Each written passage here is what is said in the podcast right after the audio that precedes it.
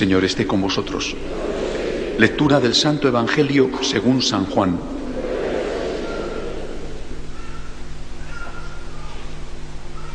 En aquel tiempo dijo Jesús a sus discípulos, que no tiemble vuestro corazón. Creed en Dios y creed también en mí. En la casa de mi Padre hay muchas estancias. Si no fuera así, ¿os habría dicho que voy a prepararos sitio? Cuando vaya y os prepare sitio, volveré y os llevaré conmigo, para que donde estoy yo estéis también vosotros. Y a donde yo voy, ya sabéis el camino. Tomás le dice, Señor, no sabemos a dónde vas. ¿Cómo vamos a saber el camino? Jesús le responde, yo soy el camino, la verdad y la vida. Nadie va al Padre sino por mí. Si me conocéis a mí, conoceréis también a mi Padre. Ahora ya lo conocéis y lo habéis visto.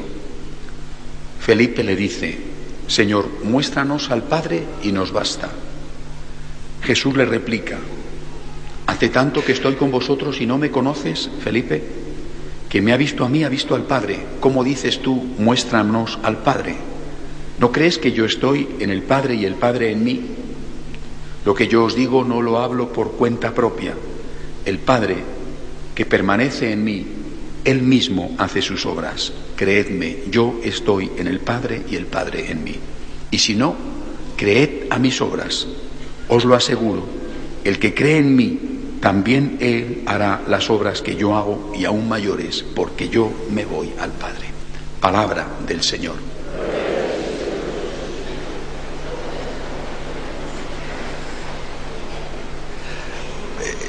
No hay muchas definiciones de Jesús de sí mismo. Eh, incluso en algunos momentos parece que rehuye hacerlo. A veces le hacen preguntas, ¿tú eres el Hijo de Dios? Y él, seguramente para no precipitar el momento final, eh, responde de esa manera, tú lo has dicho. Solo ya en ese momento definitivo ante Caifás en el juicio, una vez apresado en el huerto de los olivos, lo afirma rotundamente.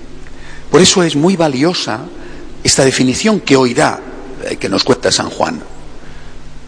Yo soy, eh, bueno, esto puede parecernos a nosotros una expresión verbal. En el Antiguo Testamento era la palabra que Moisés escuchó del arzar ardiendo cuando eh, Dios se define a sí mismo como el que es, yo soy el que soy. Por tanto, ya tiene un eco divino. Pero sobre todo lo que viene a continuación, soy el camino, la verdad y la vida. Que tres palabras, en este orden además, que definen perfectamente al personaje. Eh, pero eh, es imposible en una homilía entrar en profundidad y además tanto que enseñarnos para los momentos que estamos viviendo. Quiero empezar por el final. Jesús dice que es la vida, significa que Él y solo Él, fijaros, no dice yo soy un camino, una verdad, mi verdad, y doy una vida. No. Emplea el artículo en su plena expresión de significado. Él, el camino, es decir, el único camino. Esto es una osadía, es una provocación. Entonces y ahora el camino, la verdad, no una verdad, mi verdad, tu verdad, nuestra verdad, la de la mayoría, y la vida. La vida es sinónimo de felicidad y de eternidad.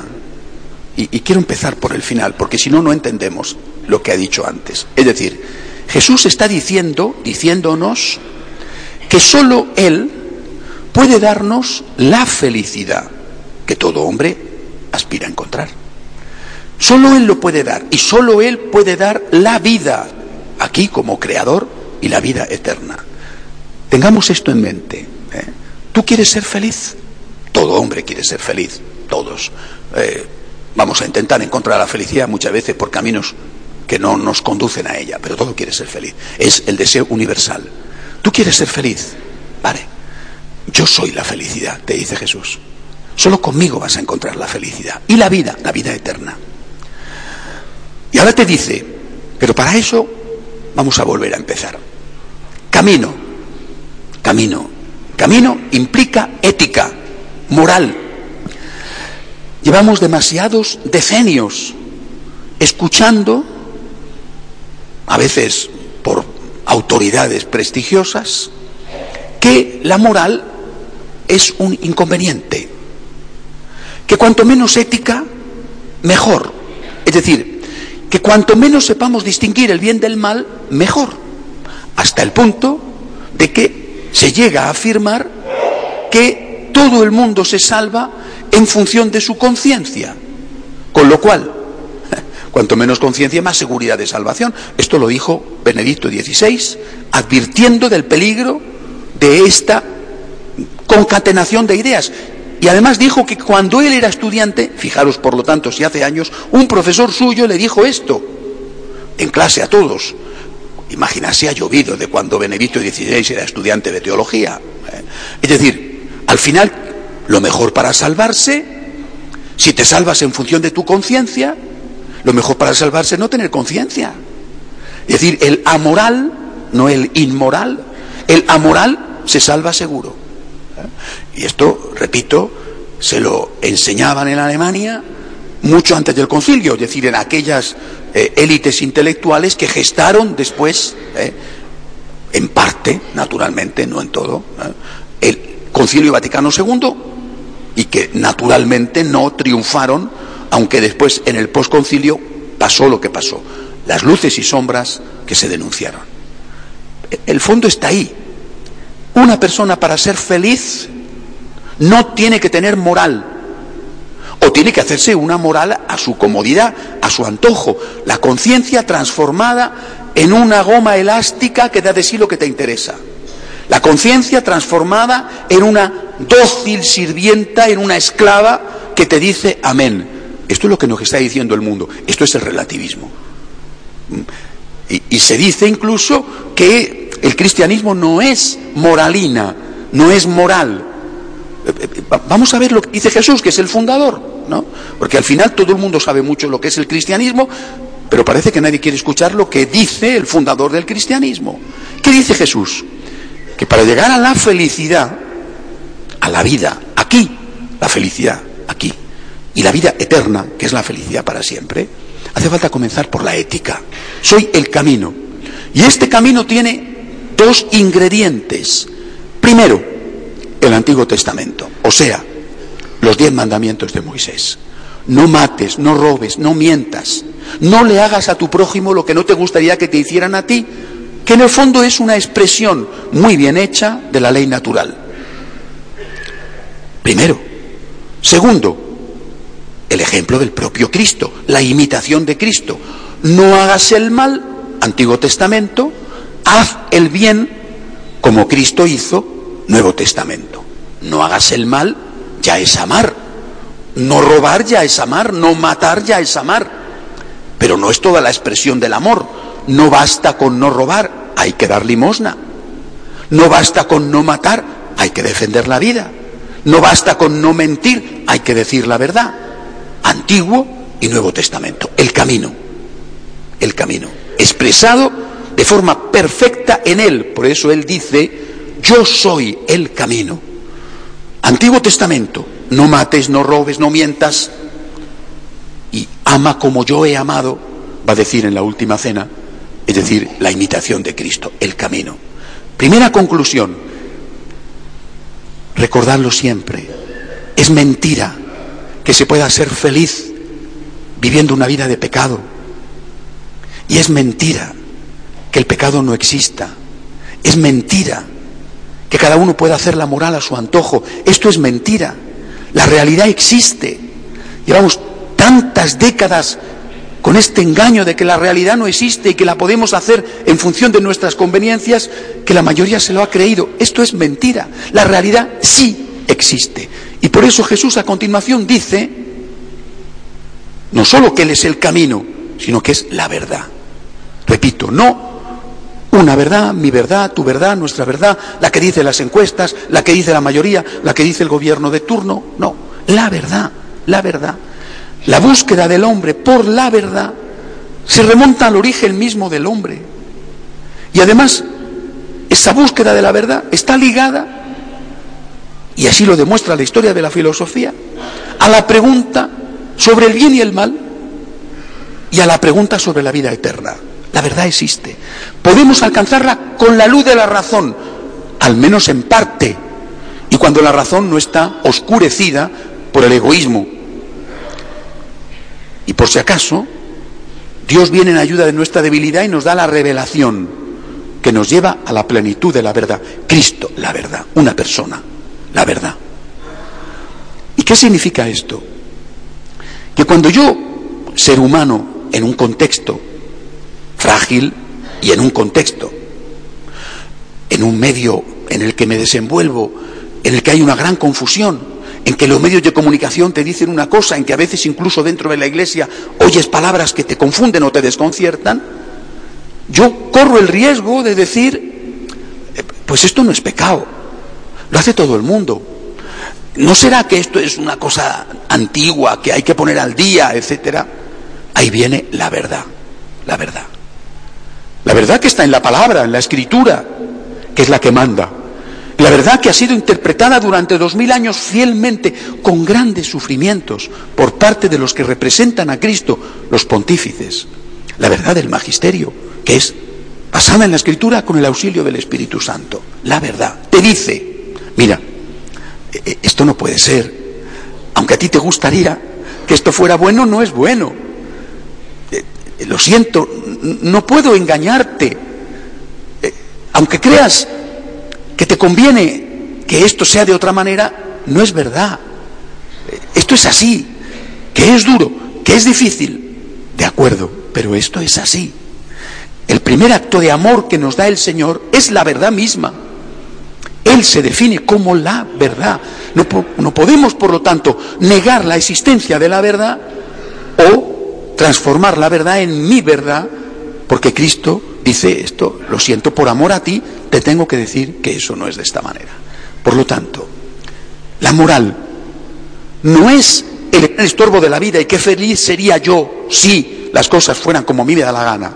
No, la moral es el camino que tengo que intentar cumplir y la verdad me ilumina para evitar que me confunda, porque unos dicen que amar es una cosa y otros dicen que amar es otra, y amar es solo lo que Cristo me enseña. Y gracias a esto llego a lo que deseo, que es la vida, la felicidad y la vida eterna. Dicho esto, hay que decir dos cosas más. Primera, queridos amigos, esto es muy difícil. El, jueves, la misa de San Isidro, os hablé de que tenemos en Madrid unos patronos extraordinarios, porque hay muy pocas familias que los dos sean santos. En Madrid tenemos a San Isidro y a su esposa, Santa María de la Cabeza. Y os dije que hace falta pagar el precio de la familia. Bueno, a la salida, una amable señora, que no sé si estará esta mañana, me dijo, padre, usted qué bonito habla, pero qué difícil es cuando llegas a casa. Es así, efectivamente. Nunca hemos dicho que sea fácil. Nunca hemos dicho que seguir a Cristo sea un camino llano o cuesta abajo. Nunca lo hemos dicho. No lo dijo Jesús. El que quiera seguirme, que coja su cruz de cada día. Y a veces la cruz es una convivencia difícil, una relación con los hijos o con los padres, un problema de salud, un problema de trabajo. Nunca hemos dicho que seguir al Señor sea fácil. Por eso decimos la felicidad es posible. Y el camino que es el del amor con esos dos ingredientes hacen posible la felicidad y la verdad nos ilumina el camino para evitar que nos autoengañemos o nos dejemos engañar. Pero esto es difícil. Por eso hacen falta dos cosas más. Dos. Primera, una vez que sabemos el camino, hace falta la gracia, la gracia, la ayuda. Yo necesito la ayuda de Dios, yo no puedo. El católico es alguien que se reconoce a sí mismo pecador ilimitado. Yo soy un pecador y yo no puedo. Yo no puedo salvarme a mí mismo. Yo no puedo hacer el bien sin ayuda de Dios. Señor, te necesito. Primera cosa, confiamos en la gracia que se nos da automáticamente cada vez que tenemos una tentación, la gracia actual y de una forma extraordinaria a través de los sacramentos. Pero ni siquiera esto es suficiente. sé el camino. Dios me da la fuerza. ¿Y qué sucede? Que muchas veces, pues caemos, pecamos, aún sabiendo el camino y aún teniendo la fuerza, no la hacemos. Y ahí viene el tercer don, la misericordia. Y ahí viene también el peligro. La misericordia es maravillosa. Sin misericordia de Dios no podemos vivir. La misericordia de Dios es la base de nuestra esperanza. La misericordia de Dios nos llega justo cuando la primera parte de la misericordia que ha sido la verdad, la segunda parte de la misericordia que ha sido la gracia, no han sido acogidas por nosotros. Sabiendo el camino, teniendo la fuerza, no hemos hecho lo que teníamos que hacer. Ahí viene la misericordia, la tercera parte de la misericordia. Levántate. Yo te amo, yo te perdono. Pero esa misericordia, y hay que decirlo, y hay que decirlo ahora, esa misericordia solamente actúa cuando el que está caído dice, perdóname. La bellísima parábola del Hijo Pródigo tiene un final feliz, no solamente porque el Padre le abre los brazos al Hijo que regresa, que regresa, eh, no que el Padre va a buscarle, sino que regresa, sino porque el Hijo que regresa dice, he pecado contra el cielo y contra ti, no merezco llamarme hijo tuyo, ahora viene la fiesta.